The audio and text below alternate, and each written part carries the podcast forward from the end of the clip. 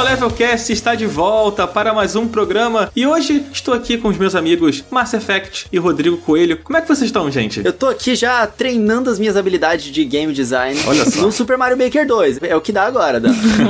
e você, Márcia, como é que estão as coisas por aí? Eu tô ótima aqui, eu tô sentadinha só esperando ouvir muitas coisas maravilhosas hoje. Muitas curiosidades. Pois é, gente, hoje a gente vai falar sobre desenvolvimento de games, sobre esses bastidores maravilhosos desse mundo que a gente tanto gosta. E também vamos saber um pouco mais como é o lado da galera que faz essa magia acontecer, né? Que faz com que a gente tenha esses joguinhos pra gente poder jogar e se divertir muito, né? Não, Coelho? É, não, exatamente. E é um processo, acho que muito diferente, né, do que as pessoas esperam. Até porque muitos fãs de games sonham em desenvolver games um dia, né? Mas pouca gente realmente sabe que você jogar games e a sua paixão por desenvolver games são realmente paixões bem diferentes. Nossa, vai ser um papo bem legal hoje, porque a gente tem um convidado maravilhoso aqui hoje, né, Nanda? Com certeza, a gente trouxe um cara que, putz, mais especialista que ele sobre isso, acho que é impossível. A gente tá aqui com o Rafa Grassetti, cara. Seja muito bem-vindo ao Final Level Cast, Rafa. Como é que você tá? Oi, obrigado pelo convite. Eu tô bem. Tô aqui na correria ainda, mesmo com tudo de cabeça para baixo. É o mundo de cabeça para baixo, né? Tá, tá. Mas tô ótimo. Obrigado pelo convite. Ah, a gente que agradece a sua presença, cara. É, e como é que tem sido a rotina aí para você, cara? Porque você mora em Los Angeles, né? Isso, moro aqui em Santa Mônica. Na verdade, nem em Santa Mônica. A gente até fala Santa Mônica Studios, mas eu não tô bem em Santa Mônica, né? Tô um pouquinho pra cima. Mas eu tô em Los Angeles. Ah, entendi. A pandemia afetou muito a sua rotina por aí? Afetou bastante. A gente sabia que tava acontecendo no começo, né? Faz um tempinho já, mas do nada tudo meio que virou de cabeça para baixo. Quando eles fizeram um lockdown aqui, foi meio que de uma hora para outra, todo mundo vai para casa. A gente saiu com cada um pegou o seu computador e acabou levando para casa, porque a gente tem muito software proprietário e muito equipamento, né? Uhum. Então às vezes é até mais complicado de trabalhar de casa e foi de uma hora para outra, todo mundo vai embora, pega só o que dá para pegar e aí depois a gente, tipo, a galera voltou para pegar o que tava faltando e tal. E depois disso foi meio que tudo remoto, né? A maioria dos estúdios tem um, um software necessário pra gente poder trabalhar online, mas foi uma adaptação, né? Acho que agora, depois de alguns meses, que começou a voltar ao ritmo normal. Normal, entre aspas. Uhum. mas mudou bastante. Tudo online, né? Porque não, a gente trabalha com tecnologia, então é mais fácil do que outros setores, né? Obviamente, mas ainda assim foi complicada a transição até voltar ao normal, entre aspas. Imagino. Pois é, a gente viu muitas notícias sobre como a indústria dos games foi afetada com isso, né? Só de curiosidade, assim, a gente viu atraso de jogos e tal. Nos projetos que você tá trabalhando, você acha que houve um atraso no, no schedule que vocês tinham, na agenda que vocês tinham de produção aí por causa de tudo isso? Que vai afetar de fato o produto final? Assim? Acho que sim, principalmente os projetos que estavam próximos à finalização, como você acaba mexendo muito com coisa externa, mais os parceiros de produção de disco e QA, todas essas coisas que não é necessariamente no estúdio, acabou tendo um atraso. Em produção interna mesmo, de no papel, não atrasou nada. Até mesmo o PS5, tudo, nada atrasou. Mas vamos ver, né? Querendo ou não, teve um choque da galera ter uma adaptação. Então, no papel, não tanto, mas todo mundo sabe que teve um, um impacto, né? Ah. Então a gente vai ver o que vai acontecer. Certamente. Eu, eu, esperava até que eles fossem adiar o lançamento dessa nova geração nesse ano. Eu achei que fosse acabar jogando pro início de 2021, mas pelo que parece, vai vir mesmo agora, né? No finalzinho do ano. Eu acho que tem muita coisa que depende, então eles estão tentando puxar o máximo possível mesmo para não atrasar. Justo, justo. E Rafa, a gente aqui no nosso Final Level Cast, a gente tem uma tradição aqui, né, Coelho? Fala um pouquinho pro Rafa aí, provavelmente vai ser pego de surpresa agora.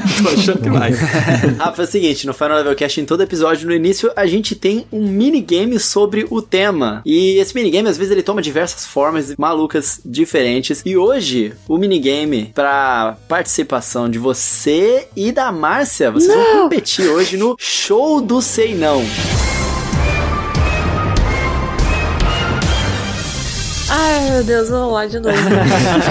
é, pois é, Rafa. É o seguinte: estando preparado ou não, na verdade, eu até torço para que não esteja preparado, porque fica mais divertido. O show de Sei Não é uma série de perguntas muito difíceis. Se você não acertar, tudo bem, até por isso o nome é Sei Não. Você pode responder que não sabe, combina com o nome. E se você vencer esse minigame, se você bater a nossa host, nossa querida Mass Effect, você vai levar para casa uma parada especial, né, não, Coelho? É isso aí, você vai levar para casa um microfone Quadcast da HyperX, que é esse microfone que a gente tá usando aqui, quando a gente fala dele, a gente gosta de chegar bem pertinho, assim, ó, para mostrar todas as ondas sonoras que podem ser captadas por esse microfone. O momento do podcast que o coelho senta no nosso ombro.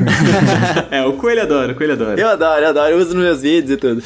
mas, Rafa, não sei se você conhece o, o, microfone, mas é um microfone que ele é muito usado para podcast também, né, para criação de conteúdo, é um microfone bem bonito, deixa a nossa voz bonita e ele também é bonito, ele é vermelhinho aqui, combina com o nosso momento feliz aqui de gravação. E eu vou te explicar as regras rapidinho, pra você ficar mais ligado É o seguinte, a gente vai fazer uma pergunta pra você e uma pergunta pra Márcia. Primeiro pra você, depois pra ela. Você vai ter quatro opções pra poder responder. E aí, você acertando, vai pra próxima rodada, que aí a Márcia responde e por aí vai. Beleza? Fechado. Não vai dar certo isso não, vambora. Vamos ver quem sabe menos. Rafa, o meu apelido aqui desde o último episódio é Pato no Japão. Porque eu acho que quase todos os minigames sou eu que perco, entendeu? então não se preocupe. Pior que tá, não fica. É aquela, aquele estado. Ai, meu Deus. Eu sobrevivi até aqui, acho que vocês vão dar conta. Mas vamos lá, vou fazer a primeira pergunta. E a primeira pergunta vai ser pro Rafa Grassetti, nosso querido convidado. Vamos lá, Rafa. Como se chama o ilustrador da Game Freak responsável pelas artes dos Pokémon desde a primeira geração? Opção A, Ken Sugimori. Opção B, Yoshitaka Amano. Opção C, Satoshi Tajiri. Ou opção D, Nobuhiro Watsuki. Pô, sacanagem. Sacanagem essa pergunta aí. Eu não falei que seria fácil. Eu não faço a menor ideia. Não, Eu vou no, no último, Nobuhiro Achute aí. Ao chute. Um achute. Nobuhiro é um chute, perfeito. Cara, você errou. Era a opção A, Ken Sugimori. Nobuhiro Watsuki é o ilustrador do Samurai X. Fica aí, Rurouni Kenshin. Que é a curiosidade. Nossa. Olha aí. Poxa, hum, ele errou, poxa. Poxa. Você sabia essa, né? Sacanagem. Justo essa eu sabia. Hum, pena que não veio pra mim. Ah, não, mas tudo bem, Márcia, porque a gente tem uma preparada pra você agora Ai, bonita vamos aqui. Ai, meu Deus. Essa eu tenho certeza que a Márcia vai acertar. Hum, então vamos à pergunta número 2. Como se chama o diretor de Dragon Age Inquisition? A. Dan Tudge. Opção B, David Geider. Opção C, Mike Laidlaw. E opção D, Shigeru Miyamoto. Olha, eu acho que é a D, hein, Márcia? é D, é D. Normalmente eu não dou dica, mas. Não tem o Kojima, não? Não tem, não tem, não foi o Kojima. O Kojima tava fazendo Crash Bandicoot nessa Ah, época. que pena. Pô, essa eu sei, essa é mais fácil. Olha, o Rafa sabe essa, então, hein? ó, não faço a menor ideia. Eu vou chutar a letra B, só porque eu quis chutar B. B de bola? B de É bola. um chute consciente, né? Você vê que ela sabe qual é o nome da opção B. Você tá vendo como que eu tenho embasamento pro meu chute. Se a opção B fosse Mike Laidlaw, você teria acertado. Ah. Mas como esta era a opção C, você errou. Poxa, tão perto, tão longe. Por enquanto, 0 a 0 aí no show do Sei Não. Vocês estão dando show do Sei Não mesmo. A gente tá fazendo jus ao nome. A gente podia ter passado essa pergunta pro Rafa, ele disse que sabia, hein? Ó. Sabia essa, sabia. Olha essa verdade. Mas tá bom, vamos lá, vamos pra terceira pergunta. Rafa Grassetti. Em que ano foi lançado Mass Effect 3? Opção A, 2010. Opção B, 2011. Opção C, 2012. Ou opção D, 2013. Putz, essa eu vou ter que pensar. Olha lá, hein? Porque eu trabalhei no Mass Effect 3, né? Olha, Olha, só, olha só. marmelada essa pergunta. Olha só. É, Não posso errar, cara. Era melhor não ter falado. Se errar agora, já era. Mass Effect, nunca ouvi falar desse jogo. Ô, Rafa, aproveita e conta pra gente quando foi que você iniciou o projeto Mass Effect 3, se você puder falar. Eu tô nos Estados Unidos, vamos fazer sete anos já. Vou chutar que foi. dois- Vou chutar não, foi. Tem até uma plaquinha que eu posso colar, mas que foi 2012. Usando o Google. Quando a gente termina o projeto, na BioWare a gente recebe uma plaquinha com CD em branco e tal, então é bem, bem legal. Que irado. Mas foi, foi em 2012. Caraca, que legal. E eu fui pra lá em 2010. 2010, você começou o projeto, e aí a sua resposta é C, 2012. Isso. E aí, Dan? Você acertou, cara. Você acertou, acertou. Acertei. Olha Ah, isso não, aí. foi marmelada essa daí, ó. Tinha uma plaquinha do lado dele, eu achei, ó. Mas tudo bem, eu vou deixar passar essa. Ô, Rafa, mas conta pra gente que disquinho branco é esse? Fiquei super interessado nisso. É o quê? É tipo, tem um jogo no disquinho ou é só uma placa comemorativa, tipo um troféu? Não, tem um jogo. Tipo, faz o burn do CD, né? Tipo, os testes. Ah, que da aí hora. tem vários, são vários CDs. Então é meio que, em vez de jogar fora no CD aqui de teste, eles colocam num quadro com a plaquinha e aí o pessoal pode assinar. É bem legal. Que demais, cara. Nossa, que legal. Muito legal mesmo. Você ficou quanto tempo na, na BioWare? Eu fiquei quase dois anos. Porque eu- quando eu entrei, foi um processo que a BioWare, vocês conhecem, tem dois estúdios, né? Um em Edmonton, que é mais pra cima do Canadá, assim, mais próximo de Vancouver. E tem um estúdio em Montreal. E na época que foi o que fez o Andromeda e tudo mais. E na época eu, eu fui pros dois estúdios conhecer e tal, então foi bem legal. Legal, eu pu- pude escolher em relação à cidade onde eu gostaria de morar, então foi uma experiência bem bacana. Eu acabei indo pra Montreal, um pouquinho menos frio do que Edmonton. Esse foi o fator de escolha? foi o fator de escolha, mas eu não sei se foi a melhor escolha, porque o Montreal é muito francês, né? Bem forte no francês. Então eu acabei tendo um pouquinho de dificuldade na parte do francês, até eu fui com a minha mulher na época também, e ela aprendeu o francês, mas eu já tava meio que não queria aprender, era muita coisa. E o estúdio em si é, é 100% inglês, 100%. A língua padrão, assim, a base era inglês, então pra mim foi mais tranquilo, mas na cidade é, o francês era muito forte, então a gente acabou não se adaptando tanto. Então depois que, eu- depois que acabou o projeto, eu acabei vindo pro, pros Estados Unidos. Hum, entendi. Você saiu direto do Brasil pra lá ou você tava morando em outro país antes? Eu fui do Brasil pro Canadá, pra Montreal, foi a primeira aventura aí. Nossa. Você já caiu de cara com a barreira do francês Pois é. também. É, mas é. foi aprendizado. Tem muitas perguntas pra te fazer sobre essa época aí, mas daqui a pouquinho eu te pergunto, porque agora a Márcia tem que se provar. Porque você acertou, você conseguiu fazer o primeiro ponto. agora a bola tá contigo, hein, Márcia? Vamos nessa. Agora eu tenho que mostrar aqui o que eu vim, né? Vamos Essa lá. aqui é fácil. Essa é pra Márcia, essa é pra Márcia, Ah, vai. vamos ver se é fácil mesmo, vamos ver. Ah, meu Deus. Questão número 4.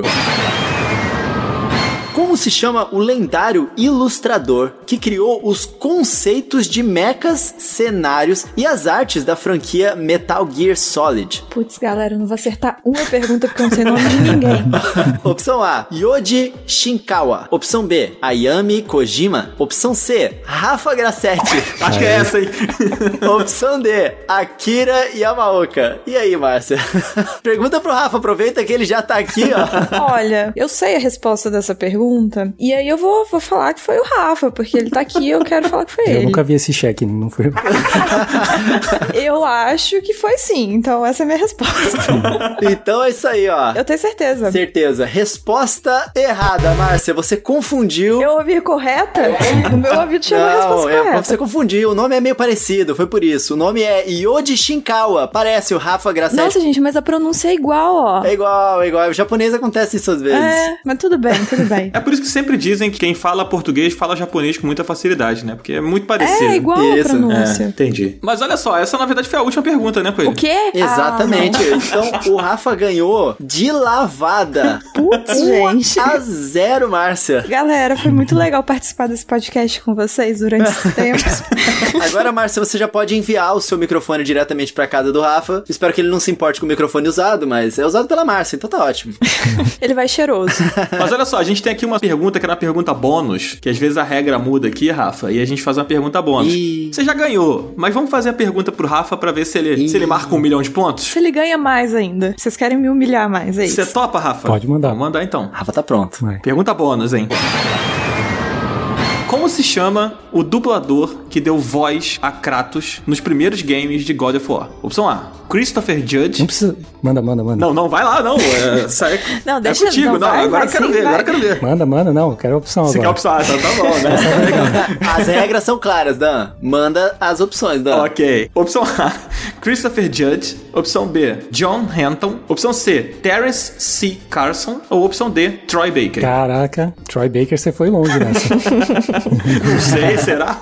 foi o C. Carlson, né? Exatamente. Então, com 1 milhão e 1 pontos, Rafa Grassetti vence o minigame de hoje, o show do Sei Não. Tchau, gente. Tchau, microfone da HyperX. A gente aperta o botãozinho, abre o chão assim e a Márcia cai num buraco, sabe? Isso, e o microfone vai pro céu, assim, cai direto na casa do Rafa. Mas muito merecido, foi um ótimo candidato. Foi uma honra ter perdido pra você. Bom, ainda mais pra essa pergunta que ele respondeu na lata, já, já sabia de cara quem que era. Não, aí Tem foi o momento que eu falei, se eu tivesse ganhado, eu tinha passado pra ele a vitória.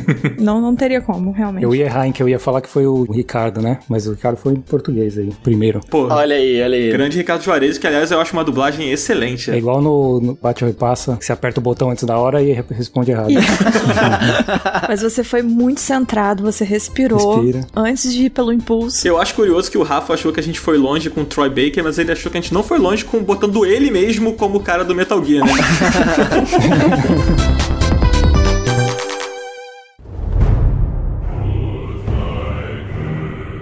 Agora, meus amigos, chegou a hora da gente falar mais sobre desenvolvimento de games, né? A magia por trás dessa indústria que tanto traz diversão pra gente todos os dias. O Rafa tá aqui para poder ajudar a gente a contar um pouquinho da história dele. E eu acho que é legal a gente começar perguntando, Rafa, o que que você faz hoje em dia pra nossa audiência poder saber os seus projetos? Não necessariamente o que que você tá trabalhando, que talvez seja sigiloso aí, se você quiser contar você pode, mas o que que você faz, o seu trabalho também? Conta pra galera. Essa pergunta é meio difícil responder agora porque eu faço muitas coisas diferentes, mas para resumir, eu tô trabalhando como diretor de arte na Sony Santa Mônica, que foi o estúdio que fez o God of War, fez todos os God of Wars, né? Não todos, mas tô envolvido em todos os God of Wars e fez esse último aí que saiu faz um tempinho já, mas que ainda tá recente. E tô trabalhando na relação à franquia, acabo fazendo de tudo um pouco, desde jogos quanto produtos físicos, coisas para outros jogos da Sony, fazendo parte da família da Sony. Eu tenho envolvimento em vários outros projetos que não foram divulgados ainda, mas acabo fazendo de tudo um pouco. Mas em princípio mesmo, eu sou um artista de personagem, sou formado como artista de personagem e fiz criação de personagem para vários jogos até então. Mas agora eu acabei migrando para essa parte de direção de arte nesses últimos três anos aí e acabou meio que expandindo para um, muitas coisas diferentes que é difícil meio que explicar. Você lidera a equipe hoje do estúdio inteiro, assim, de, de arte? Isso, a gente tem 85 artistas mais ou menos e eu acabo liderando essa equipe e fazendo direção do projeto em si, na parte artística. Legal. Por curiosidade, Rafa, nessa equipe tem outros brasileiros também trabalhando com você? No momento, o estúdio tem alguns brasileiros, mas não na parte de arte. A gente terminou o God of War com alguns brasileiros. Eu acabei conseguindo trazer amigos meus do Brasil para vir uhum. para cá. A equipe tinha três brasileiros, comigo quatro. Só na equipe de personagem que eu consegui montar lá no estúdio. Então tinha bastante brasileiro, mas eles acabaram saindo agora depois que a gente terminou o último projeto. E tem alguns, mas não na minha equipe diretamente. Mas brasileiro sempre tem. Legal, sempre legal. Tem brasileiro, você acha? Ah, e bem legal isso de você ter puxado uma galera que era do Brasil para poder entrar na equipe, né? Imagino que seja uma galera bem braba também. É um pessoal que eu conheço há muito tempo que veio representando mesmo e ajudou muito. Bom demais. Então fiquei bem feliz de conseguir fazer Pô, isso. muito legal. Rafa, você foi o responsável pelo novo design do Kratos, né? Do novo God of War. Como é que foi isso? Foi, foi. Foi uma experiência muito legal e meio surreal, né? Eu entrei quando, só para explicar um pouquinho mais, eu entrei na Sony primeiramente na equipe de San Diego. Eu tava falando, né, que eu vim de Montreal. Pra voltar um pouquinho mais, eu não quero me estender muito também, mas... Fica à vontade, fica à vontade. a gente vai ficar aqui horas e horas. Quando eu tava ainda no Brasil, eu tive uma conversa com o pessoal da Sony do Brasil, foi uma, uma conversa bem legal, que eles estavam procurando abrir um estúdio em São Paulo na época. Isso 10 anos atrás, né? Eu já tava trabalhando para fora, mas do Brasil, eu fazia vários serviços. Eu trabalhei pra Ubisoft por alguns anos também, já do Brasil, então eu acabei criando um nome no Brasil. E a Sony, quando eles estavam querendo vir pra lá, eles me abordaram, a gente conversou o que, que seria abrir um estúdio lá e tal. E acabou não dando certo. Eu acabei saindo, indo pro Canadá na época, mas eu mantive esse contato com essa pessoa da Sony. Eu até contei um pouquinho que eu não me adaptei tanto em Montreal e eles entraram em contato de novo, né, comigo lá, mas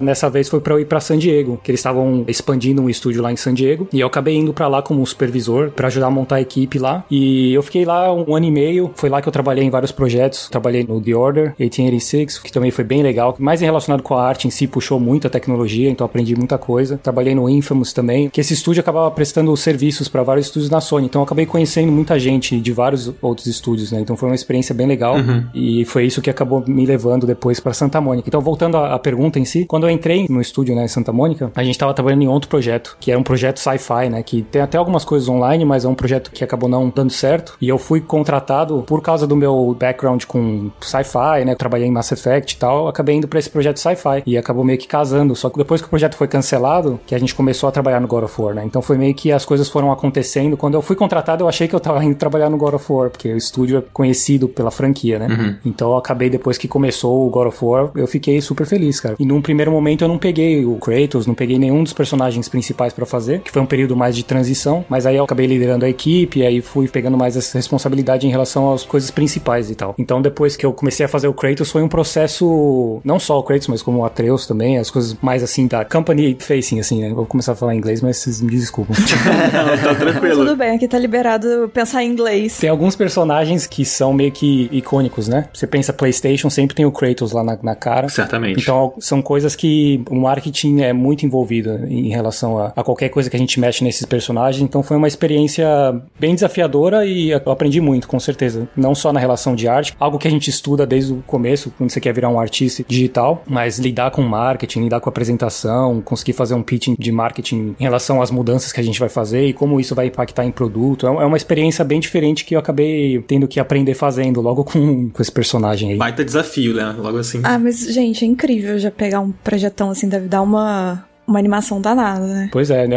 Eu, eu, ainda bem que eu passei por muitas coisas antes, né? Que eu já tinha uma maturidade em relação à, à parte de, de estúdio mesmo, né? A parte mais burocrática, então eu acabei uhum. me adaptando bem. A parte artista, a parte de, de criar o personagem em si não foi tão complicado quanto lidar com o pessoal mais das antigas, digamos assim. O pessoal que há muito tempo lidando com esse personagem. Uhum. Uma questão que eu tenho, assim, porque quando você disse que você foi como artista e tudo mais, bom, arte, assim, muito amplo, né? Exatamente o que que você você fazia, assim, praticamente qual a sua função enquanto artista? Porque eu fui dar uma stalkeada, né, uma pesquisada sobre o nosso convidado, e eu tô, assim, completamente encantada com as esculturas que você faz, muito maravilhosas. Obrigado. Eu vi aquilo, fiquei assim, parte de mim ficou muito, ai meu Deus, coisa perfeita, esse ramo no meio dos games, etc. Mas, praticamente, o que que você faz, assim? Descreva, né, um pouquinho a sua rotina, ou da forma que você quiser. Quando você vira um artista de personagem, character artist, né, que esse é o cargo numa empresa de games mesmo, é uma pessoa pessoa que acaba estudando a parte de desenvolvimento de personagens. Então, não é nem tanto a parte de desenho, de conceito, mas é muito mais a parte de execução do desenho pro que vai pro jogo. Então, a gente faz desde o princípio de modelagem no personagem, né? Parte de que vai pro jogo, da parte de topologia, de geometria que vai para um jogo, as partes de textura, materiais. Então, é desde um desenho até o final que vai para um jogo. Uhum. Então, quando eu comecei a estudar para essa área, meu background em São Paulo, quando eu comecei a trabalhar com isso, eu trabalhava em agências de publicidade. Eu fazia muita coisa mídia impressa, fazia comercial. Eu meio que comecei a trabalhar na área, digamos assim, de produção de produto mesmo, de mídia. Eu trabalhei em São Paulo com publicidade, então eu fiz bastante coisa para agências no Brasil e acabei me especializando nessa parte de personagem. Então fazia personagem para animação, mais focado no 3D. Depois comecei a estudar mais para parte de games, que aí você acaba aprendendo muito mais essa parte de material, mexer em engine mesmo. Acaba fazendo tudo isso. E Rafa, você falou que você quando estava no Brasil você trabalhou com um personagem na área publicitária. Chegou a fazer algum personagem conhecido, assim, de comercial, de alguma marca, alguma coisa? Só por curiosidade mesmo. Não sei quantos anos você tem pra gente ver.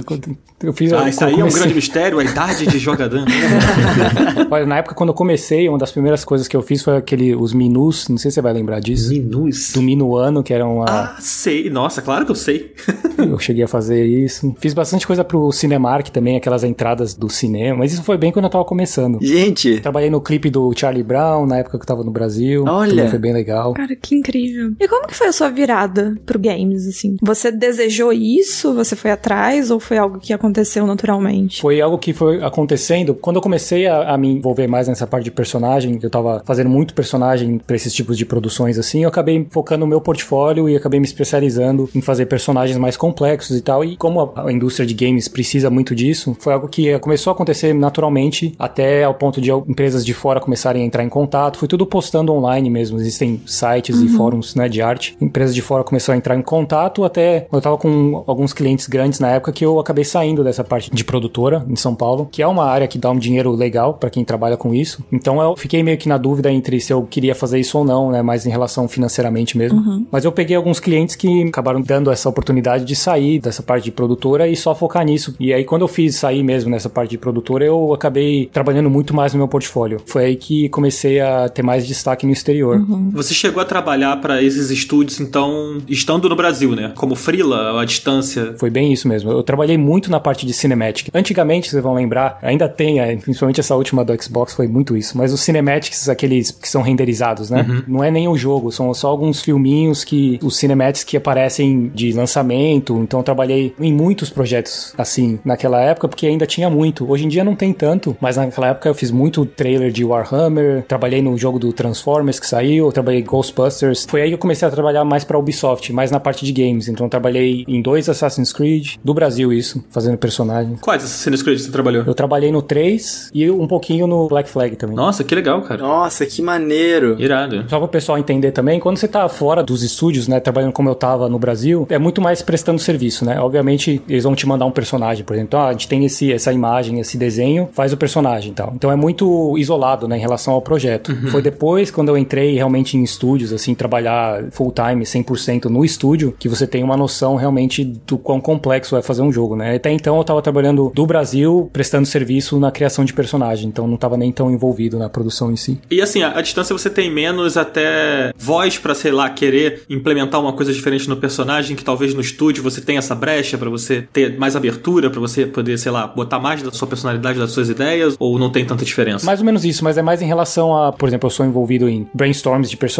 e o que, que eu quero fazer em relação à referência, mais porque eu tô nessa posição que eu tô hoje. Uhum. Mas se você tá numa posição de artista de personagem mesmo, normalmente você vai pegar um concept de alguém e você vai executar nisso. Então sua função é bem. Mais mecânica, né? Nem tanto mecânica, mas é muito especializado, né? A gente trabalha muito com uhum. especialização. Então você vai fazer só isso, mesmo sendo muito criativo, você tem que desenvolver o personagem do zero, você é especializado nisso. Então você não tem muito envolvimento do que acontece depois com isso, né? Você vai, eu te mando um desenho, você executa nisso, a única coisa que eu quero de volta desse artista é o personagem finalizado. Uhum. Então não é tanto o que, que vai acontecer com esse personagem, vamos pôr ele no jogo, vamos ver se ele tá funcionando. Isso é muito, acontece interno, né? Então se você for pensar um estúdio, por exemplo, como a Santa Mônica, a gente tem 300, 350 pessoas dentro do estúdio, se você for expandir isso para todos os estúdios, né? Ubisoft até mais, né? A gente trabalha muito com outsourcing. Então, fora desses 300 pessoas, existem centenas de pessoas fazendo produção de asset, produção de objetos. Se você for pensar que todo objeto que está dentro do jogo é algo que foi criado por um artista, né? Tem milhares de coisas que precisam ser feitas. Então, a gente acaba fazendo muito outsourcing. Trabalha com muitas empresas asiáticas e acaba tentando facilitar isso da melhor forma possível. Então, isso é o que eu estava fazendo no Brasil, né? Só para explicar mais ou menos. Eu era um Entendi. desses artistas que prestavam serviço. Quando você foi pro Canadá e aí você já teve essa experiência de trabalhar dentro do estúdio mesmo, você já sentiu essa diferença lá no Canadá ou a função que você tinha lá na BioWare era ainda mais de especialista, como você falou, especializado? Não, eu senti muita diferença. Imagina você fazendo um objeto do que você tá realmente tentando criar o jogo, né? Como o estúdio, diferente de filmes ou mesmo mídia em agências, você é o criador do produto, né? Então, o diretor que tá trabalhando nesse projeto tá ali junto com você. Isso é, é uma coisa muito especial da indústria de games que acho que não tem em muitas outras produções, onde todo mundo que tá ali dentro tá fazendo o jogo, não tem um cliente, né? Não tem ninguém que vai chegar qualquer dia e vai falar, pô, não, eu quero desse jeito e tá o dinheiro e faz desse jeito. Tá todo mundo ali criando junto. Então é um processo muito satisfatório e criativo, onde você tá em, reunião, você tá vendo a pessoa que tá do meu lado tá fazendo o gameplay de um personagem, então a gente tá trabalhando junto, criando aquele produto, né? Então eu senti muita uhum. diferença logo de cara. Lógico que ainda esses estúdios são muito especializados, então você vai para fazer uma tal função, mas você estando ali dentro do environment mesmo, né, dentro do estúdio é outra coisa. Além de ter muita bucha para resolver, né? É. Imagina. E eu acho que ainda mais igual você falou que veio da publicidade, deve ter sido um baque assim, né, de diferença de fluxo de trabalho, dessa forma que acontece de não ter um cliente e ser todo mundo num projeto só e todas as pessoas interessadas no projeto e que vão dar, né, as direções do projeto estão ali dentro, isso deve ser muito diferente muito mesmo. diferente. Ainda mais um projeto que é normalmente são vários anos, né? Sim. Uma produção que você acaba vendo e meio que você cresce junto com esse projeto, né? Diferente do que você pegar um freela e fazer e, e tá Sim. pronto, né? Realmente a gente vive isso por muitos anos. Uma curiosidade, como é realmente isso de ficar tantos anos num projeto só? Porque assim, eu realmente não consigo, eu tenho muito nervoso de coisa que demora muito, mas aí chega um ponto que você, sei lá, você acostuma, você meio que começa a fazer automático, você desliga do que, que você tá fazendo ou você sempre tem muita consciência de tá vendo aquilo ali crescendo e tomando forma? Eu vou contar para vocês que é um processo muito estressante, né? Se você for parar para pensar, não tem muito desenvolvedor que tem vários jogos completos aí antes de se aposentar. Uhum. Normalmente o pessoal faz uns dois, três e já tá cansado, né? É, já perdeu muito cabelo. É um processo bem legal, mais pelo fato de você estar tá envolvido, são várias milestones, são várias entregas, né, digamos assim. Então você acaba vendo o projeto meio que se desenvolver de ano a ano, tem um passo que a gente acaba tomando que acaba fazendo valer a pena. Lógico que leva tempo, mas por exemplo, vamos usar o God of War como um exemplo. Quando a gente entrou, que era um processo de pré-produção, tava muito no começo, eu acho que começa a trabalhar com o Core e com essas outras pessoas que estavam até antes, né, da gente entrar. É muito tudo muito novo, então tá todo mundo bem animado, pô, vamos fazer, mas tá do, do zero. Como você faz um projeto de 50 horas, né, só de você imaginar o tanto de trabalho que vai levar para fazer tudo isso, tá todo mundo animado, mas é meio que, pô, e aí, vamos fazer. Um ano depois, uhum. né, um ano, um ano e meio depois que a gente tem as primeiras apresentações aos bosses da Sony, né, que vem, por exemplo, Shuhei, na época uhum. Shuhei era o que cantava os shots, vem os, os Carl Rohde, te apresenta para marketing, todo mundo, então é uma milestone bem grande, né, onde a gente vai uhum. realmente ver a parte de budget, de orçamento e tudo. Então, nesse um ano meio que passa muito rápido. É uma coisa que você, pô, tem tanta coisa que a gente precisa fazer do zero que passa muito rápido. Aí você vai pensar num segundo ano que a gente vai, pô, e agora? Vamos fazer uma demo, né? Vamos para uma demo mais final. Vamos pra E3, algo do tipo, que foi o que aconteceu. Então, esse segundo ano é, pô, agora a gente tem essa bare bones mesmo, esse negócio que tá feio pra caramba, mas que tá legal. Vamos fazer apresentável. Então, aí aí que entra a arte mesmo, né? Vamos polish the turd, né? Vamos dar um polish nesse. eu imagino que esse período da E3 seja alucinante, né? Eu terminei de ler recentemente o livro do Jason Schreier, né? Aquele jornalista, o Sangue, Suor e Pixels, que ele conta os bastidores de alguns games, né? Eu até recomendo aí pra galera que tá escutando a gente e que tem curiosidade por bastidores, né? Um pouco desse papo até que a gente tá tendo aqui, que o Rafa tá trazendo pra gente essa visão. Esse livro é um livro muito bacana para quem curte essas histórias. E absolutamente todas as histórias que contam ali, quando citam a E3, é sempre com uma coisa do tipo, cara, é o momento que fica todo mundo alucinado porque tem que ter uma demo, porque tem que exibir o jogo. É, é assim mesmo? É assim mesmo. Não confia muito no 100% que o Jason fala, mas é, é bem isso mesmo. olha, olha aí, polêmica, a polêmica no Final Level Cast.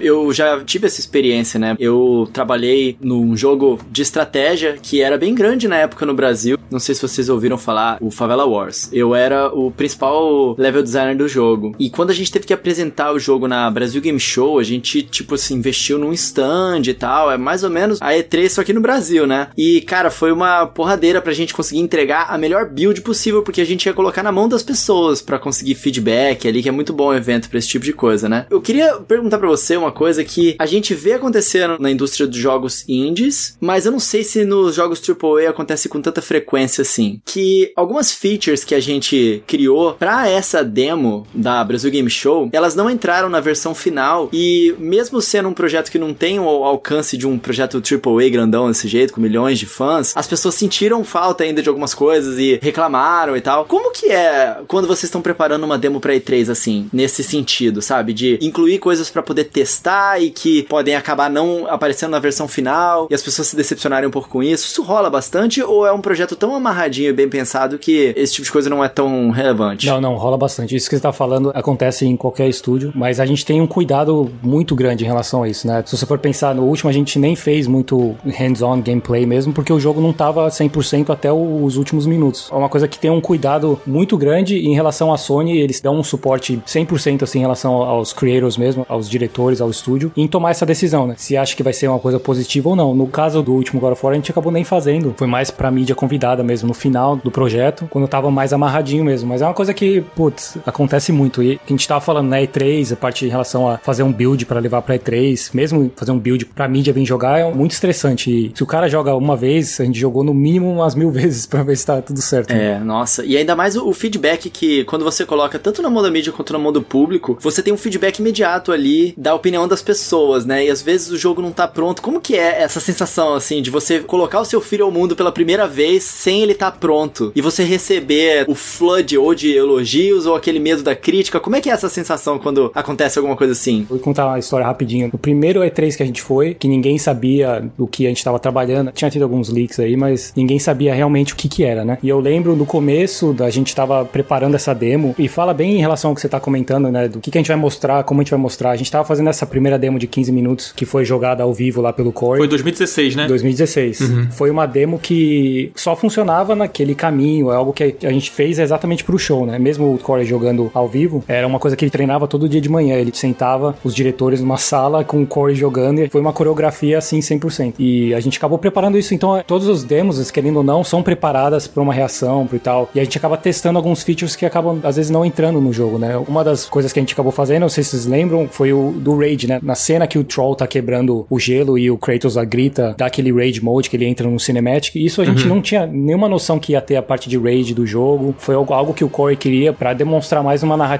mesmo, não é nada de gameplay. Vocês sabem, o gameplay do jogo em si é bem diferente, onde você ativa o Rage, Sim. você sai dando soco em todo mundo e tal. Foi logo depois que a gente teve a reação positiva do público, a gente sentou e falou, pô, agora como que a gente vai desenvolver isso como uma mecânica? Em relação interna mesmo de desenvolvimento, normalmente algum designer vai pegar essa ideia e vai desenvolver algumas apresentações, alguns pitchings de como a gente poderia desenvolver isso num, numa mecânica interna. Então essa parte de Rage é um bom exemplo disso, né? Foi algo que acabou indo mais uma pegada mais narrativa, que acabou virando uma mecânica depois e acabou sendo bem diferente. A gente até depois separou aquela animação onde ele dá aquela ombrada e quebra o, o troll depois e acabou virando um outro cinematic. Então a gente acabou utilizando essas animações, porque mesmo em relação ao cronograma, toda animação vale alguma coisa, então a gente acaba colocando no jogo. Então a gente faz o demo, depois a gente quebra em vários elementos e acaba fazendo várias coisas. Então até a E3, essa mecânica não tava nem nos planos isso? Não tinha nem jogo, né? É, sim. o jogo surgiu ali, ó, na Acabou. hora que deu play na E3 foi quando ele surgiu. Ia saber, dependendo da reação, até que eu tinha perguntado pô, e vocês, qual que é a reação? Aquela primeira E3 lá, se a reação tivesse sido ruim, vai saber o que ia acontecer, né? A gente tava É. na expectativa. Eu lembro de ir na E3 lá no teatro lá, onde a gente fez o lance com a orquestra e tal, e de ver o rehearsal da orquestra. Putz, eu tava chorando por dentro, assim, de saber o que, que a gente ia apresentar e como que ia ser a reação. Eu não sabia que ia ser tão especial como foi. Pra mim, a minha lembrança é diferente e tal. Mas depois vendo a reação do pessoal e tal, foi muito surreal. Eu fiz a direção de luz, eu na E3, nas apresentações da E3, não mais agora, porque né, vai saber o que vai acontecer. Mas nas partes de apresentação de jogos, como são vários jogos, são vários diretores de vários estúdios que vão e acaba, a gente acaba revezando, a gente entra e eu sentei do lado do cara de luz e falou, pô, eu quero que essa luz bate aqui nessa hora. Então a gente acaba fazendo muito mais coisa do que. Lógico que tem um diretor de luz que tá junto, então não sou eu que tô fazendo nada, eu só que falo pra ele como que eu imagino que fosse ah, batendo com o trailer,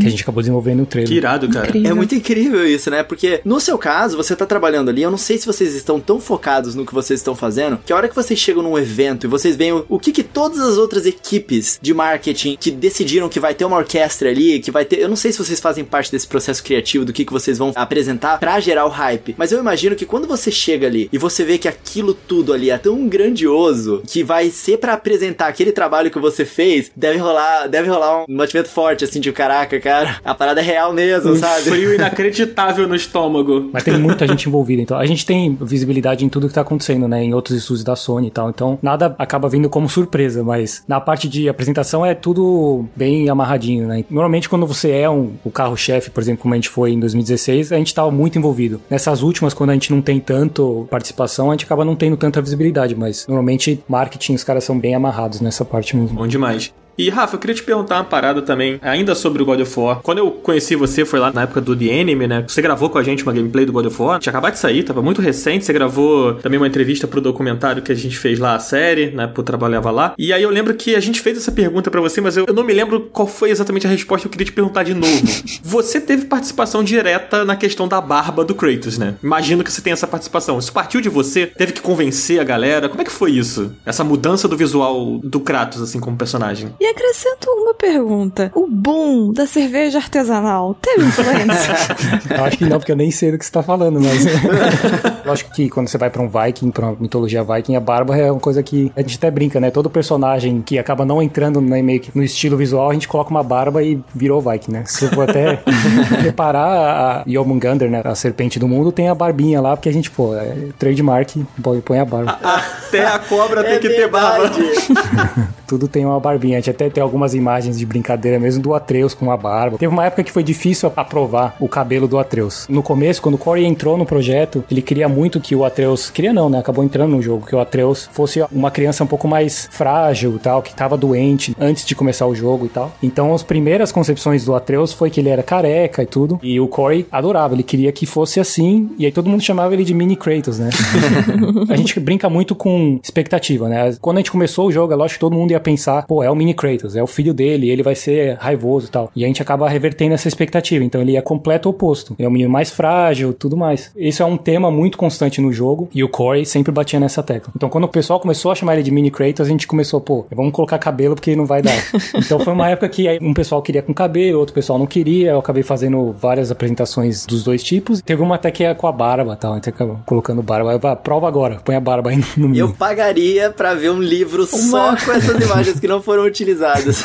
Alguém já viu essas imagens, Rafa? Ou é uma coisa muito sigilosa isso aí? Não, isso é só de brincadeira que a gente acaba nem colocando. Eu não sei se o Corey fez alguma apresentação onde ele mostrou uma coisa ou outra. Ah, poxa A gente vida. acaba não colocando. Manda pra gente colocar na capa do episódio, ó. Mas a barba acabou sendo algo que eu participei desde o começo e, e acabei fazendo do jeito que eu achei que, que deveria ser e a gente acabou aprovando mesmo. Muito legal. uma bela de uma barba, diga-se. de Pois Nossa, é, a barba. minha barba fica até triste, assim, quando eu vejo a do, a do Kratos. É uma barba que intimida as outras barbas. Gente, o Atreus criança de brincadeira de barba, ele devia ser tipo um Benjamin Button, alguma coisa assim, né? É aquela barba falsa, barba do Papai Noel. Mas eu imagino que deve ter sido um processo longo, né? Ou não, não sei. Como é que foi esse processo da mudança visual do Kratos, Foi um assim? processo longo, mas em relação ao que eu tinha falado no começo. A parte de marketing, pessoal que tem uma visão do como o personagem deveria ser, mesmo quando eu entrei, que eu fiz um breakdown de todas as mudanças que o personagem mudou, né? Em vários jogos, principalmente o Ascension, era completamente diferente a parte do visual, né? Então eu eu acabei pegando o meu favorito do God of War 2, que era para mim, visualmente, quando você pensa no Kratos, para mim ele é tipo a imagem em si. Quando o estúdio acabou indo mais pra uma pegada mais realista, acho que perdeu um pouco a linha. Eu peguei o modelo do 2, peguei o modelo do 3, acabei fazendo a partir desses modelos. Então a base em si, o core do, do personagem, ele é bem parecido com o que a gente tinha antes. Mas o processo de roupa e apresentação, putz, a gente fez centenas de diferentes para chegar no algo aprovado. Eu fiz um breakdown graficamente de como ele era antes. Foi só assim que eu consegui aprovação do core e aprovação do pessoal de marketing para mostrar isso aqui é o que ele era antes, isso é o que ele é agora. Ele é bem parecido graficamente falando, um breakdown de ilustração mesmo com shape flat assim. Você vê, ele é o mesmo, só que isso aqui é o Viking, né? E foi aí que o pessoal começou a entender e, e ter mais confiança que a gente não ia estragar nada do personagem, ele ainda ia ser como ele era antes. Então foi meio que esse processo demorou bastante. Muito legal. Tem também a questão da mudança da arma, né? Porque, que é claro, isso tudo faz parte da história, parte da narrativa, mas a princípio, algumas pessoas que eu conheço que eram muito fãs, torceram um pouco o nariz e tal, imagino que isso também tenha passado por essa coisa, né? Dele agora usar uma arma diferente. Também foi no mesmo esquema, mesma linha? Não, porque a gente sabia que as Blades iam estar no jogo desde o começo. Uhum. O que o Corey fez, que eu achei que foi uma sacada muito boa, foi realmente não falar disso em nenhum momento. Isso foi incrível. Desde o começo, o, o tema foi sempre quebrar a expectativa. Todo mundo ia vir com essa expectativa, e foi desde o começo, né? Pô, God of War tem uma, um pensamento de como o jogo deveria ser, então como que a gente quebra isso? Foi desde o começo, foi vamos quebrar isso. Então, pô, não vamos nem falar disso, vamos sempre quebrar essa expectativa. Então, como a equipe já sabia desde o começo, o baque não foi tão grande assim, mas em relação à mídia externa, o pessoal falando, tava todo mundo meio, não sei se vai dar certo, né? uhum. né? Todo mundo tava meio desconfiando. Mas era isso que vocês queriam, né? Então, assim, foi o efeito certo mesmo. Ainda bem que deu tudo certo, né? A galera acabou curtindo no começo o review com o lance de chamar o Machado de volta. Tinha várias sacadinhas ali no primeiro trailer pra uhum. realmente construir essa nova narrativa em etapas, né? Se você for parar pra quebrar o primeiro trailer que a gente fez, o primeiro gameplay, não é nem um trailer na verdade, foi, pô, apresenta o, o Atreus no começo, sem ninguém nem saber que jogo que era. Entra na casa, aí, aí sim que você apresenta o Kratos, né? Se você lembra, né? Eu lembro. No começo, um, pô, Horizon, é Horizon uhum. isso? É Horizon? Pô, pô, é of War, não acredito. É quando ele sai do escuro, assim, né? Nossa, aquilo ali Nossa, é... aparece o Kratos todo, parece mais calejado ali com a é... vida, né? E com o molequinho ali perto dele, né? Realmente foi muito surpreendente. Foi muito bom. Vem cá, as inspirações que vocês tiveram, essa, essa do Machadinho voltar, foi inspirado no Thor? Fala a verdade. é, muito dessas coisas acaba aparecendo mais de experimentos que os designers acabam fazendo. Então, alguém fez um protótipo da ideia do Machado voltando, mais pelo fato de você estar na mitologia nórdica, lógico que tem o, o Mjolnir, tudo que faz esse tipo de coisa, vamos brincar com isso. Então, muitas dessas coisas acabam entrando no jogo pelo fato deles serem divertidas mesmo. É um processo muito criativo em relação, pô, vamos, vamos pirar aqui, vamos fazer um negócio legal. E aí, lógico que tem que ter uma mente, alguém mais maduro aí, que nesse caso é o Corey, pra organizar a criançada e fazer o negócio acontecer. Mas é muito gostoso em relação a isso. Pô, isso aqui é legal pra caramba. Então, mesmo no Rage Mode, né, por exemplo, é o Hulk, né, que o Corey sempre chamou ele de Hulk também. Quando ele ativa o Rage Mode, eu quero jogar com o Hulk.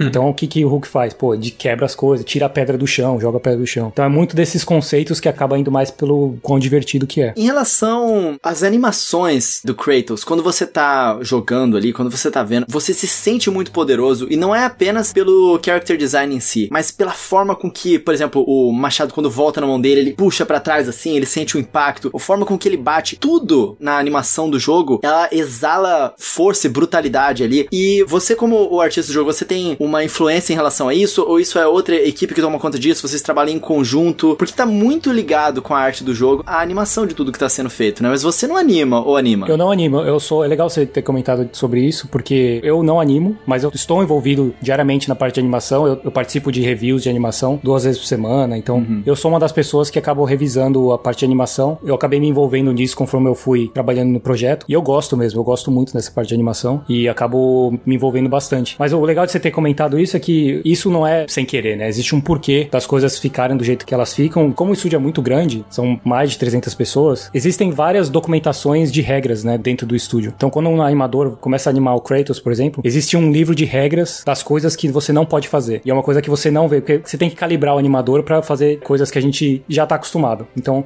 existem livros de regras pro Atreus, livros de regra pro Kratos, de animação em si. Então, por exemplo, o Kratos nunca dá um backflip, né? Nunca dá mortal. Mas quando entra um animador mais jovem e tal, a primeira coisa que você vê é ele dando um mortal. o Kratos nunca dá um passo para trás. Isso é uma outra das regras. Cara, isso é incrível, hein? Entre o um inimigo em cena, tá se preparando, a primeira coisa que você vê é, pô, dá um dois passinhos para trás. Você nunca vai ver isso. O Kratos não faz isso. Então são várias regras do personagem que acaba ajudando nisso que você acabou de falar. E são várias, várias outras, né? E Rafa, uma dúvida aqui, assim, no cinema acontece muito de quando você vai fazer uma história que se passa assim num lugar específico, de uma mitologia específica, de uma cultura específica, né? Existe toda um, uma pesquisa de campo. Às vezes o, o roteirista, o diretor, eles vão viajar para um lugar, sei lá. Depende do, do que você está fazendo, né? Houve isso também no God of War, porque o estúdio de vocês é nos Estados Unidos e tem muito elemento ali da cultura nórdica que, sei lá, você vai ver, sei lá, na Islândia, nesses países nórdicos, assim, né? Uhum. Houve isso também por parte da equipe de vocês? Teve, teve. No começo, eu acabei não indo na época. A gente mandou algumas pessoas, mais na parte de environment, né? mais na parte de cenário. A gente acabou indo pra Iceland, né? Uhum. Islândia? Como que é Iceland? É Islândia, Islândia, Islândia. Islândia. Nossa, Islândia eu fui longe. mandou o pessoal, tirou muitas fotos, porque a gente acaba trabalhando bastante com a parte de fazer escaneamento de cenário e tudo mais. Rolou bastante. Enrolou essa viagem, vocês assistiram o documentário do God of War, acabou mostrando um pouquinho o pessoal que foi. O pessoal passou um perrengue lá, foi engraçado. Olha só, é mesmo?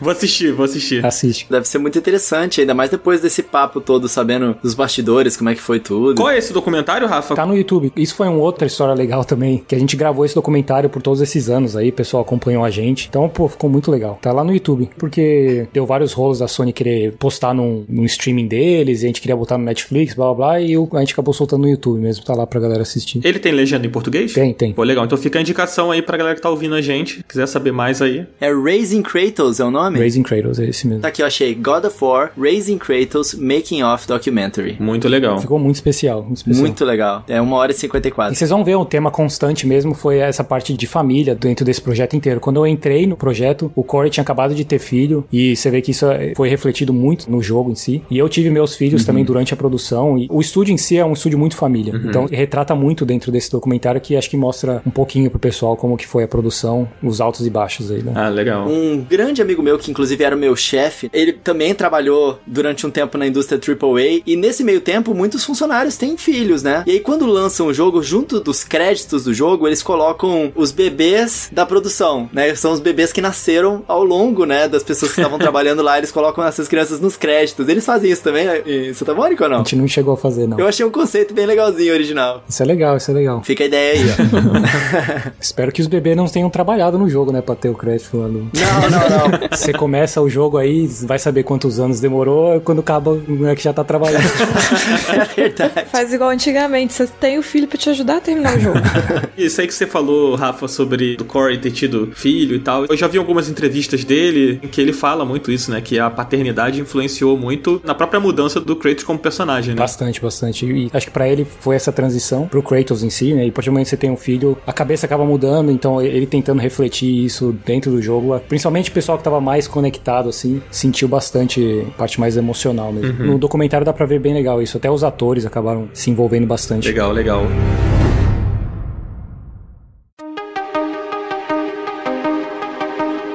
Rafa, mudando um pouquinho aqui nossa direção aqui do papo, pô, você contou aqui histórias incríveis, você contou mais ou menos como você começou, vários momentos aí da sua carreira até o momento de hoje. E eu vou fazer uma pergunta aqui assim, como se fosse dar uma dica pra galera. Se eu, eu sou um cara que quer trabalhar com isso, eu tô aqui no Brasil, meu sonho é ser o Rafa Grassetti. Por onde eu começo, cara? O que, que eu faço se eu quiser chegar nesse ponto? É difícil porque no começo você tem que abrir um pouco o leque no começo. O pessoal acaba querendo trabalhar com games e é uma indústria gigantesca, né? Tem muita coisa que você pode fazer com games, né? Até o Coelho tava falando, pô, eu trabalhei com game designer. É um caminho diferente, então, em relação à educação, né? Então, se você quer trabalhar com arte mesmo e é algo que você gosta muito, se você acaba misturando a arte com os games, eu aconselho você começar a trabalhar com programas 3D. Em todo lugar do mundo é tudo muito acessível hoje em dia. Uhum. Então, você pega aí um Maya, você pega um ZBrush e joga lá no YouTube, pô, como mexer no ZBrush e tal, como mexer no Maya. E é um caminho longo. Essa é uma das coisas que acaba ficando meio assim escondido entre as entre linhas aí, mas é um caminho muito longo. Não adianta você querer, pô, vou começar a mexer hoje, eu quero me aprender Maya, quero fazer um jogo. Uhum. Não, você vai passo a passo. Você aprende a mexer no Maya, que é a base de tudo. Aí depois você vai para um ZBrush, se você quer ir pra uma parte de personagem. Aí você vai se especializando. Talvez quando você começa a mexer no Maya, você vai aprender a Unreal, que hoje em dia tá bem acessível. E aí você vai indo para uma parte mais de game designer ou uma parte mais de level designer, né, que é o que a gente tava falando. Assim, para quem quer começar mesmo, para quem não conhece nada sobre, começa a pegar uns tutoriais de Maya, pega uns tutoriais de Unreal, vai aí, começa a brincar, cara. E a partir do momento que você conhece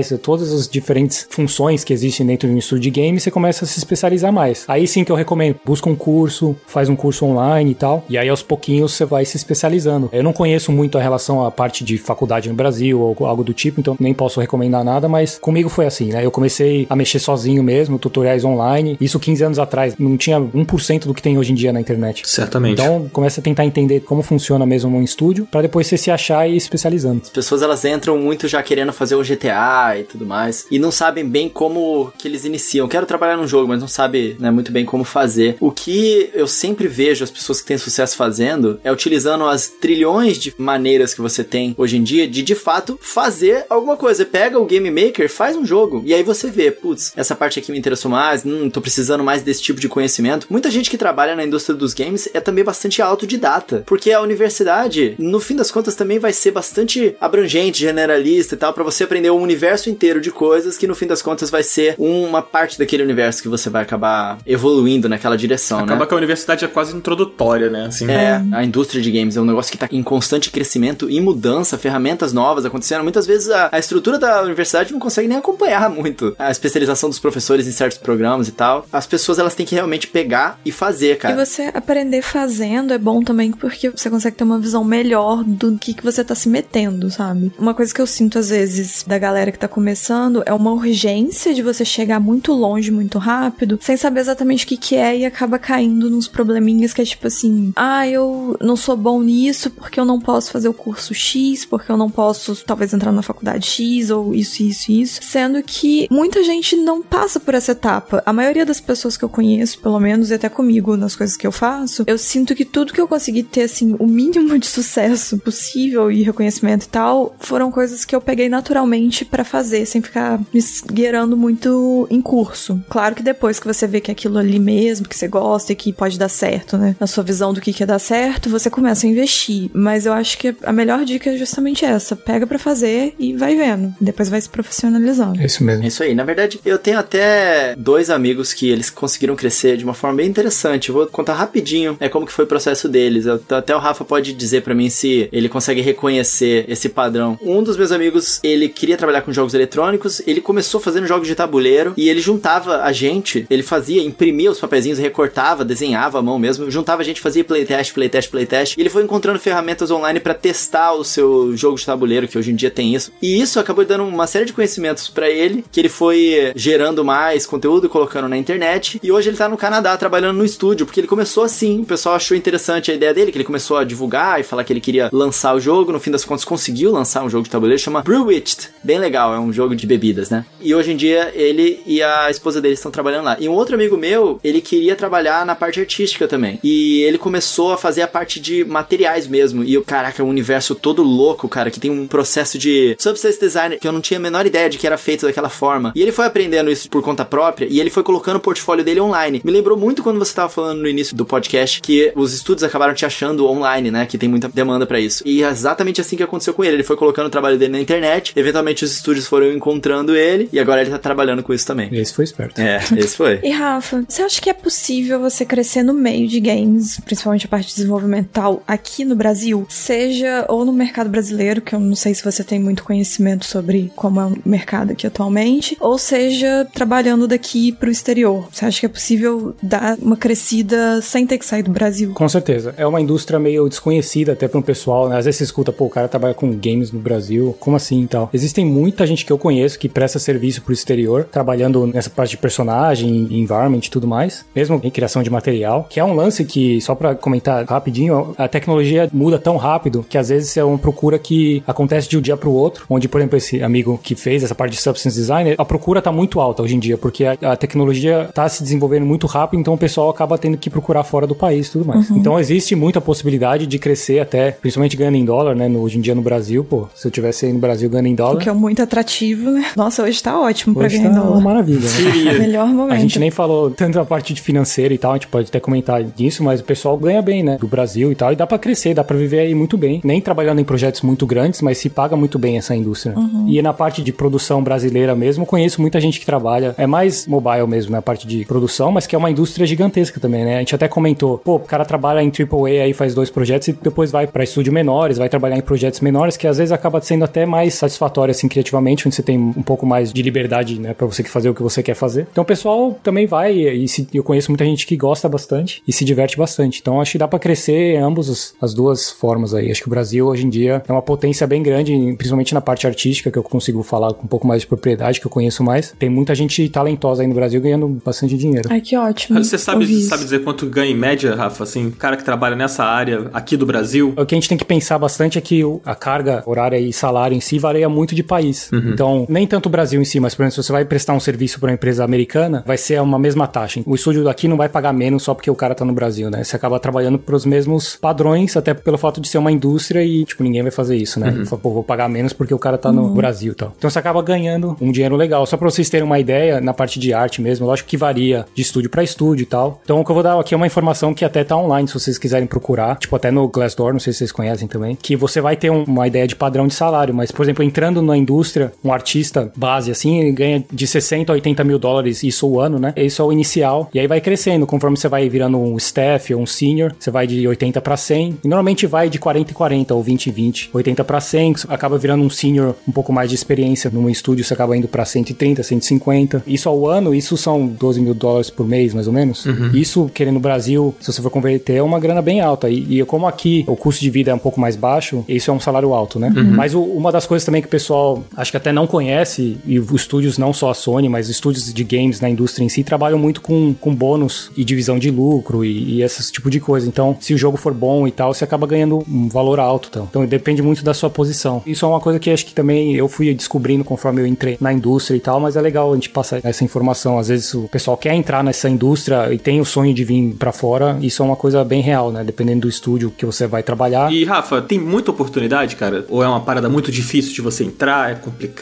você tem que ter muito contato, ou, ou tem realmente bastante oportunidade? O cara que tá aqui no Brasil, que manda bem, que tá se dedicando, ele consegue almejar isso, sim? Muita oportunidade, muita mesmo, mas existem dois desafios aí. O primeiro é, se você vai querer sair do Brasil, você precisa ser um artista senior, né? Que é um artista, querendo ou não, que é um pouco mais experiente, uhum. pro estúdio conseguir comprovar que ele precisa te trazer para um projeto, do que contratar alguém que tá aqui já. Então, normalmente, quando a gente vai dar entrada no processo de visto e tudo mais, o artista precisa ter um, um caso, judicialmente falando, um caso bem satisfatório, onde, pô, o cara tem publicação, já saiu em revista, o trabalho dele é conhecido, blá blá blá, uhum. pra você conseguir esse visto, que os Estados Unidos, querendo ou não, é mais difícil. Outra forma que o pessoal acaba fazendo, no meu caso aconteceu, mas não foi nem por causa disso, é você ir para outros lugares, por exemplo, vai pro Canadá, que é um pouco mais fácil. Muita gente vai para Montreal, Toronto, esses polos também da indústria, onde é mais fácil você conseguir entrar, para depois você vir para os Estados Unidos, que os Estados Unidos tem um negócio, né, um, um, contrato assim com o Canadá, onde é mais fácil você vir do Canadá, né? Não precisa de um caso tão bom quanto no Brasil. É, no caso, você já tendo um visto de permanência do Canadá, fica mais fácil para você pular para os Estados Unidos. Né? Muito mais fácil. É uma semana para outra, onde do Brasil para os Estados Unidos vai demorar aí de quatro a seis meses para sair o processo. Então existem é, esses tipos de burocracia e tal, mas em relação a trabalhar do Brasil mesmo, é bem fácil você conseguir coisas de fora, né? Basta o que a gente falou. Muita gente entra nisso achando que é algo rápido, mas você tem que pensar nisso como uma profissão mesmo. Você vai estudar aí, você vai entrar uma faculdade, pô, demora quatro anos pra você se formar em alguma coisa. E eu acho que você tem que pensar dessa forma. Vai demorar aí uns quatro anos para você começar a entender como as coisas funcionam e conseguir prestar serviço para essas empresas de maior porte. Cara, muito legal a gente ter essa visão. Eu, por exemplo, não fazia a menor ideia do, do quão possível era mesmo para um profissional da área que tá aqui no Brasil vislumbrar isso e ter isso como uma coisa palpável, né? Em termos profissionais para ele. Essa, essa, é bem legal, essa é uma visão muito bacana aí pra galera que tá escutando a gente, que tem esse sonho, que já trabalha na área de repente, né? Que já tá formado, já, enfim, já tem um domínio das ferramentas. Acho muito legal, acho muito bacana. E vai saber aí o que, que vai acontecer agora, né? Depois dessa pandemia aí. Os estúdios vão começar a contratar muito mais remoto, né? Então vai ser uma demanda que acho que vai melhorar. Será uma coisa que eu queria super te perguntar, porque assim, a gente tá vendo que agora depois dessa pandemia, com certeza as relações de trabalho de todo mundo mudou, porque, né, tinha a galera que se recusava home office e tal, e agora a gente foi obrigado e tá vendo que é possível que as coisas continuam funcionando. Você acha que isso vai, mas você acabou me respondendo já, né? Que isso vai acabar trazendo um aumento né, na galera, principalmente em contratações em outros países, igual aqui no Brasil, por exemplo, provavelmente isso vai dar uma, uma aumentada. Né? Eu acho que vai, que é o que você falou, é, antes tinha uma pressão muito grande, pô, não, home office. É, em São Francisco já é muito mais comum, né? Mais polo de tecnologia mesmo. Onde... É, eu acho que aqui a gente ainda tem essa trava de, de home office. E aí agora vai ser do, né? Foi forçado um pouco aí. E eu acho que vai melhorar. O mundo mudou e vai mudar mais ainda, né? Como a gente tá aqui no Brasil, acho que ou até outros países onde a mão de obra é um pouco mais barata comparada. Apesar de que você falou que que não muda, né, em termos de salário, né? Se o cara tá contratando daqui ou lá. É porque, na minha experiência com o Japão, muda. Dependendo se você for japonês ou se você não for japonês, o seu salário é diferente. Aí o meu pensamento foi direto ali. eu acho que até às vezes é pior, cara. Isso que é o chato do Brasil. Por exemplo, no momento, atualmente, eu tô tentando trabalhar com dois artistas brasileiros. E a gente tá tentando contratar eles aí do Brasil. E é uma burocracia que às vezes você acaba tendo que pagar imposto em relação a mais do que você pagaria de alguém que tá aqui nos Estados Unidos. E então é uma coisa meio chata até do Brasil em si. A gente acaba meio que hum. fazendo, porque eu quero trabalhar com esses artistas, mas é uma coisa que acaba até desmotivando em relação ao estúdio, né? Fala, pô, você precisa mesmo desse cara. A gente paga 35% a mais do que a gente pagaria só por causa de imposto e tudo, além de todo o resto. Caramba! Então é quase o dobro do salário do cara, se você for começar a somar tudo. Mas aí entra em várias discussões, que aí a gente acaba às vezes pagando até mais pelo fato de se o artista estivesse no estúdio, tem todo o custo interno de assento, de facilities e tudo mais, que acaba justificando e tal. Mas é o Brasil tem muito o que melhorar nessa parte ainda. Cara, nossa, esse papo foi demais, assim, foi muito incrível. A gente tá encaminhando aqui para nossa reta final do programa. Rafa, muito obrigado, cara, por disponibilizar esse tempo para gravar com a gente aqui e contar essas histórias e passar a sua visão aí, que é uma visão muito bacana e que não é todo dia que a gente tem a oportunidade de escutar. É, muito obrigado mesmo, cara, pelo tempo. Eu que agradeço o convite, fico feliz aí, papo bem gostoso mesmo. Quando quiser fazer de novo, só chamar que eu tô por aí. Pô, vamos querer, com certeza, vamos querer. Nossa, maravilhoso. Se pudesse ficar três horas aqui, tem tantas perguntas. É, nossa, muita a gente coisa. aqui, o coelho, eu tô sentindo olhinho dele brilhando, assim. Toda vez que o Rafa começa a falar, eu só escuto com ele quase, ai meu Deus. Nem contei o que eu tô fazendo agora. Brincadeira. Ah, meu Deus. ah, meu Deus, o coelho não vai dormir hoje. Gente, eu até queria convidar os nossos ouvintes a mandar um e-mail pra gente em contato arroba finallevelcast.com com as suas perguntas que a gente tivesse respondido nesse podcast. E também agora tem uma novidade, não é não, Dan? Conta pra galera aí. É verdade, cara. No momento que você está escutando esse podcast aqui, o nosso Telegram do Final Level Cast já está no ar. E ele vai funcionar aí como um ambiente, né? Pra gente poder trocar uma ideia melhor com vocês e vocês também terem um lugar para trocar uma ideia entre vocês, sabe? Então, assim, vai estar aberto totalmente de graça. Vocês podem entrar lá, não precisa assinar nada. A gente vai deixar o link de acesso desse grupo do Telegram na descrição desse episódio, na nossa descrição do podcast também, no Spotify ou no seu agregador. E também vai estar nas nossas redes sociais, a gente vai estar divulgando isso direto e vocês vão poder trocar ideia, inclusive com a gente, porque a gente também vai estar dentro do grupo e aí vai rolar de tudo lá. A gente vai fazer umas enquetes para vocês poderem votar, ajudar a gente a decidir qual é o minigame da semana, convidado que vocês querem que a gente traga, vocês vão poder falar lá. Vai ser um canal aberto entre nós, apresentadores aqui, e vocês, nossos queridos ouvintes que formam essa comunidade do Final Level Cast, não é não, Márcia? Eu estou aqui, ó, convidando todo mundo pra tecer com a gente. Quer tecer? Quer tecer, arroba. Bora lá no nosso Telegram. Essa daí só uma certa idade pegou, hein? eu falei uma frase que eu peguei dois grupos de idade, porque eu peguei o que e peguei o arroba. Então, ó, todo mundo, dependente da idade, vamos lá, a gente vai pensar, a gente é super legal. Eu espero que tenha muita gente, então vai ser muita gente falando palavras ao ar e eventualmente isso vai dar uma bela Sim, e queremos inclusive que façam bastante meme do coelho perdendo no, nos minigames, tá? Ah, não, já não, deixa não, aqui não. a... Peraí, peraí. já deixa essa brecha aí. Tem que começar com homenagem a Márcia, então, porque o, o Rafa ganhou de 1 milhão e 1 a 0. Só quero soltar esse lembrete aqui. Mas, gente, mas aí é com o Rafa. não- Olha contra quem? Você queria o quê? Mas olha só, gente, antes de a gente terminar esse podcast aqui, eu queria puxar um quadro, Rafa, que é o nosso Final Level Cast Indica. É que é o seguinte, a gente aqui fala algum jogo que a gente tá jogando nesse momento aqui e a gente dá um espaço também pro nosso convidado falar e o nosso público poder ter uma recomendação, ainda mais nesse período que tem muita gente em casa e tal, então é legal sempre a gente tá jogando alguma coisa nova. Você tem algum jogo que você esteja jogando aí agora? Será que, será que você tem tempo pra estar jogando alguma coisa nesse momento? Esse tá fácil, eu tô jogando Ghost of Tsushima. Aí, aí sim. Recomendo aí pra quem não jogou ainda e recomendo God of War também, pô. Se não jogou ainda, pelo amor de Deus. Obrigada, foram as duas pra mim, tocou aqui na minha ferida, tá? Muito obrigada pela indicação. Inclusive, a gente fez um programa aí do Ghost of Tsushima, então sigam a recomendação do Rafa. Você, Coelho, cara, o que você tem pra indicar aí pra galera? Cara, eu ainda tô jogando um joguinho muito da hora, que é o Crosscode. E, cara, que jogo da hora, cara. É muito bacana. Uma mistura ali de Zelda. Tudo é Zelda, né? Ah, Aliás, a gente nem perguntou pro Rafa se dos trabalhos que ele já teve, já teve alguma influência Zelda. Mas com certeza teve, não sei. Pô, God of War em si, né, fácil, tem muita referência do Zelda. E o Zelda Breath of the Wild saiu na metade, assim, da produção, e pô, todo mundo tava jogando e influenciou bastante na parte de exploração e tal. Então, com certeza. Ó, essa aí foi pro Cardoso, que Essa foi ele pro tá Cardoso. escutando, eu sei que você tá escutando, cara. Então, olha só, essa foi pra você que fica, ai, vocês falam que tudo é Zelda, não sei o quê. É porque, de fato, tudo é Zelda, é isso aí, cara. Acabou, morreu. o meme não vai morrer nunca mais. Bom, gente, esse é o meu momento de maior aflição, porque eu tô sempre jogando o quê? Animal Crossing. Mas essa semana eu tô jogando o quê? Fall Guys. E eu tô gritando pela casa. Estamos todos aqui, menos o Coelho, né? Eu e o Dan e o Cardoso. A gente tá aqui enlouquecidos pra tentar ganhar uma partida no Fall Guys. Eu não ganhei nenhuma, não passei nem a primeira fase direito. Mas eu acho que outras pessoas daqui passaram, conseguiram ganhar. A sua mãe falou alguma coisa sobre isso, Márcia? Conta pra gente. Pô, minha mãe, minha mãe falou assim, Camila, está tudo bem? Porque você tava gritando muito, eu fiquei preocupada. Eu nunca nem ouço sua voz em casa e eu ouvi você gritando. Essa foi a minha experiência com Fall Guys, é um jogo que faz você berrar na sua casa. Inclusive, quem tiver curiosidade, vá ao meu Twitter, minhas redes sociais, onde tem lá vídeos meus gritando muito. Aí você abaixa um pouquinho o volume e dá play no vídeo. O que eu acho mais interessante é que a mãe da Márcia chama a Márcia de Camila. Que, na verdade, Camila é o verdadeiro nome da Márcia. Tum. Olha só, revelações Não. aqui nesse, nesse podcast. É a única pessoa do mundo que me chama de Camila. é a única pessoa. É verdade. Olha, se o Rafa tava pensando que o Mars Effect da Márcia era só uma piada aí pra poder homenagear o Mass Effect, Tava certo. é muito mais do que isso, né? É um novo nome que a Márcia escolheu ter. Eu escolhi. Que é basicamente uma homenagem também ao trabalho do Rafa, né? Tá tudo conectado. Estava tudo conectado. O universo conspirou pro Rafa estar aqui no Final Level Cast de hoje. E, Rafa, então fala pra nossa audiência também onde é que eles podem te encontrar na internet, se eles quiserem te seguir, dar uma olhada no seu trabalho. Gente, vejam os bustos de Star Fox que o Rafa fez, meu Deus do céu. O Coelho não quer que eu indique que jogo, né? Tudo bem, Coelho. Eu não preciso indicar. Ah, não, tá tranquilo. Mas eu sei que você tava jogando Fall Guys com a Márcia, sabe? Eu fiquei com um pouco de inveja. Eu falei, não, o Dan não vai falar hoje, Mas não. é isso mesmo, gente. Minha, minha indicação é o Fall Guys. Rafa, por favor, fala suas redes aí.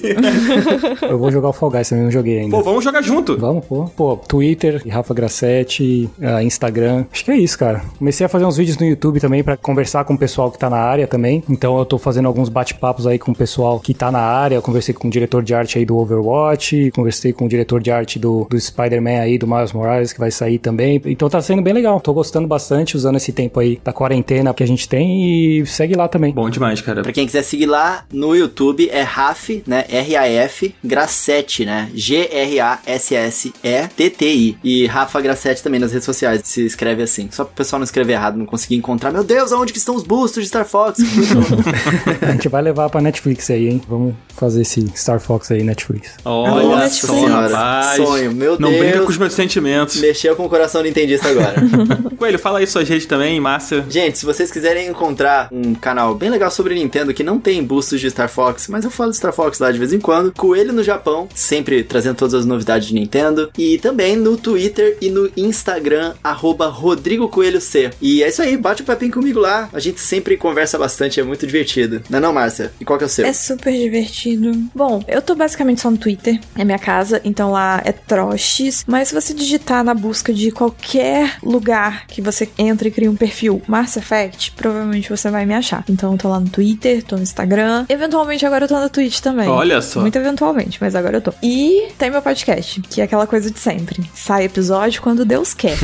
e não é sempre que Deus quer. Bom demais. Bom, gente, eu sou o Dan, o Joga Dan, Dan, Dan Schettini, como vocês preferirem me chamar. Pra vocês me encontrarem nas redes é arroba joga underline Dan, tanto no Twitter quanto no Instagram. Se vocês jogarem no YouTube, vocês também encontram o meu canal que segue a mesma filosofia do podcast da Márcia. e eu também tô toda quarta-feira, às 10 horas da manhã, aqui no Final Level Cast e agora também lá no nosso grupo do Telegram. Não deixe de entrar pra interagir com a gente lá e trocar uma ideia mais próximo aí comigo, com o Coelho, com a Márcia e com toda a nossa comunidade. A gente vai ficando por aqui. Rafa, mais uma vez, muito obrigado, cara, por chegar junto, participar desse programa. E a gente se vê semana que vem. Um abraço, valeu! Tchau, gente. Valeu. Valeu, tchau, tchau.